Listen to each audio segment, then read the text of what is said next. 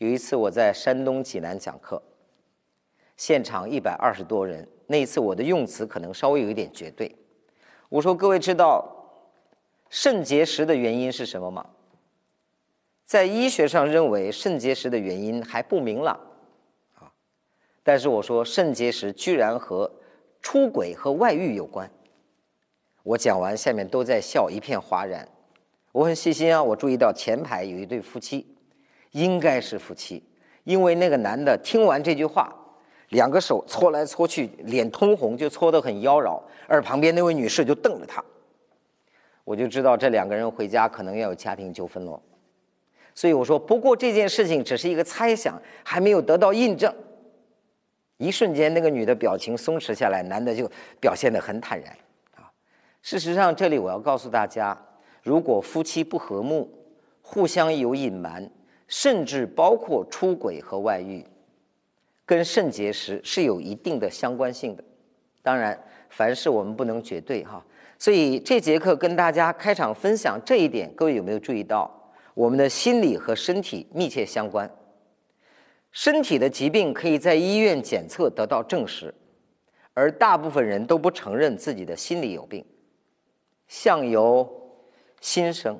啊，所以小时候我们很容易笑出来，长大了失去这项功能。各位，你知不知道这就是你疾病的开始？所以在下一节课有时间的话呢，我会给大家来努力的调调心啊，让各位能够看开一些，放下一些。事实上，我们注意到这是一个压力非常巨大的社会啊，我们周边生活的环境大家都在攀比，人心也发生了很大的变化，就像我们的老一辈。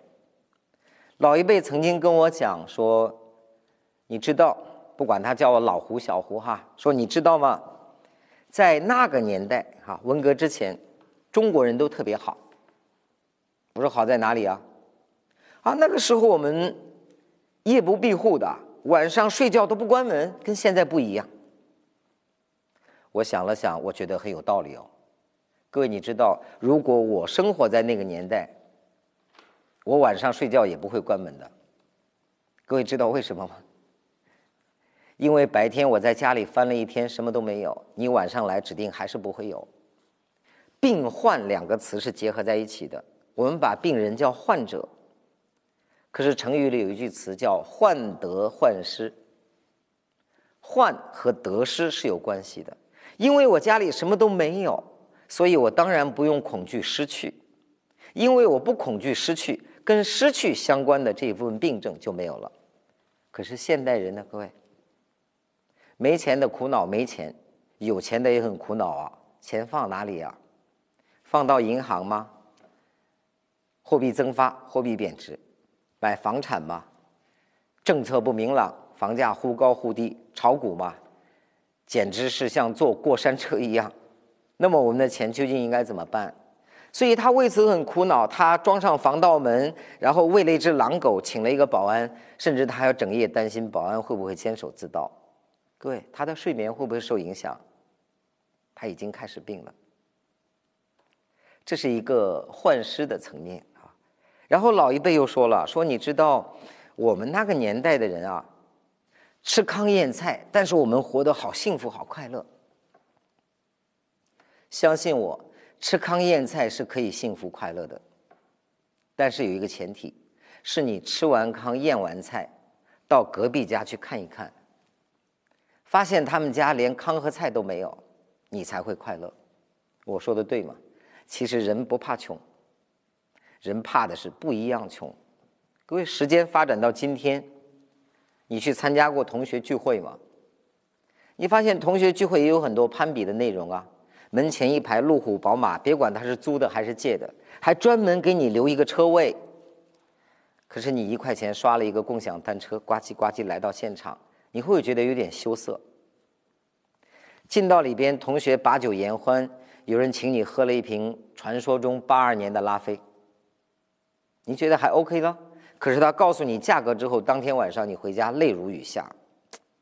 你觉得老天太不公平了？我付出这么多的努力，凭什么？从那天开始，你病了，而且一开始检查不到，等检查到的时候就是不小的病症。为什么？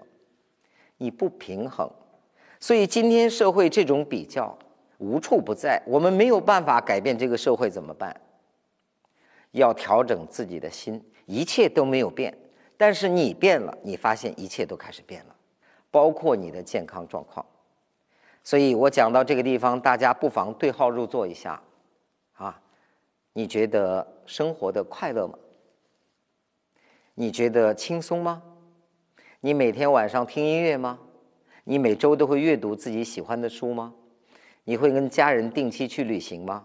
你会看望爸爸妈妈跟他唠叨吗？你会陪老婆逛街看电影吗？你会带着孩子去放风筝吗？你会享受一个人发呆无聊的时光吗？如果有，我要恭喜你。可是如果你告诉我我没有时间，时间都去哪儿了？签合同收钱，签合同收钱。如果你全部的时间都放在这个地方，各位相信我，你病了。你一定要拿这些代价去交换你的目标。所以各位，最后问大家一句话，作为关键诊断：你的钱够花吗？凡是在心里回答不够的，都是有病。啊，所以金钱它够不够花，不是一个数字，而是一种感觉。有人月薪五千块也可以过得很快乐，有人月薪五十万依然觉得压力重重，跟数字无关，是一种心理状态。所以我在下一节课努力给大家调调心，让各位看开一点，达到什么效果算是有疗愈作用呢？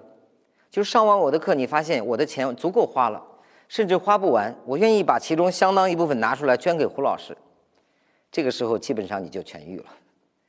好了，刚才跟各位分享的是关于。心态的模块，各位对号入座一下哈。你在这个模块做的怎么样？